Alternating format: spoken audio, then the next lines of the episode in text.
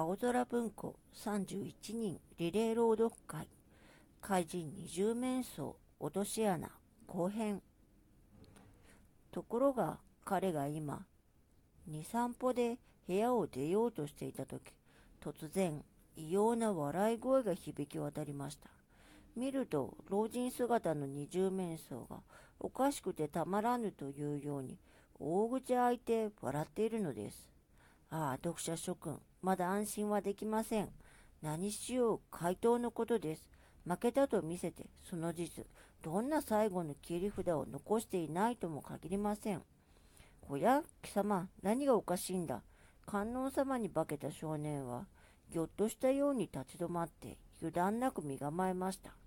いや、失敬、失敬。君が大人の言葉なんか使って、あんまり困っちゃくれているもんだから、つい吹き出してしまったんだよ。族はやっと笑い止んで答えるのでした。というのはね、俺はとうとう君の正体を見破ってしまったからさ、この二重面相の裏を書いて、これほどの芸当のできるやつは、相談とはないからね。実を言うと、俺は真っ先に明智小五郎を思い出した。だが、そんなちっぽけな明智小五郎なんてありゃしないね。君は子供だ。明智流のやり方を得得した子供といえば他にはない。明智の少年助手の小林義雄とか言ったっけな。ははは、どうだ、当たったろう。観音像に変装した小林少年は、賊の名察に内心ぎょっとしないではいられませんでした。しかし、よく考えてみれば、目的を果たしてしまった今、相手に名前を悟られたところで、少しも驚くことはないのです。名前なんかどうだっていいが、お察しの通り、僕は子供に違いないよ。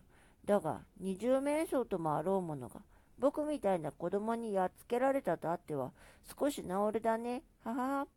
小林少年は負けないで応酬しました。坊やかわいいね、貴様。それで、この二重面相に勝ったつもりでいるのか。負け惜しみはよしたまえ。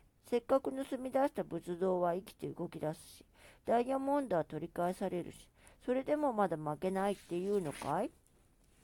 そうだよ。俺は決して負けないよ。で、どうしようって言うんだ？こうしようというのさ。その声と同時に小林少年は足の下の床板が突然消えてしまったように感じました。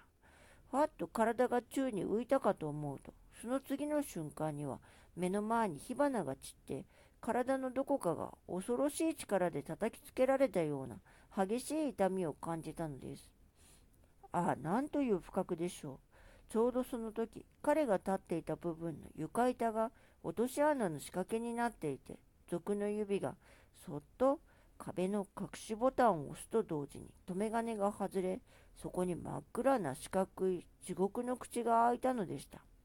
痛みに耐えかねて身動きもできず、暗闇の底にうつぶしている小林少年の耳に、はるか上の方から二十面相の小気味よげな嘲笑が響いてきました。あはは、おい坊や、さぞ痛かっただろう。気の毒だね。まあそこでゆっくり考えてみるがいい。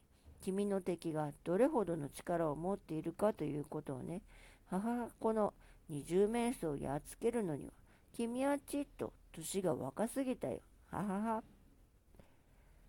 ただいまの朗読はきなさでした。引き続き青空文庫31人リレー朗読会の他の作品もぜひお楽しみください。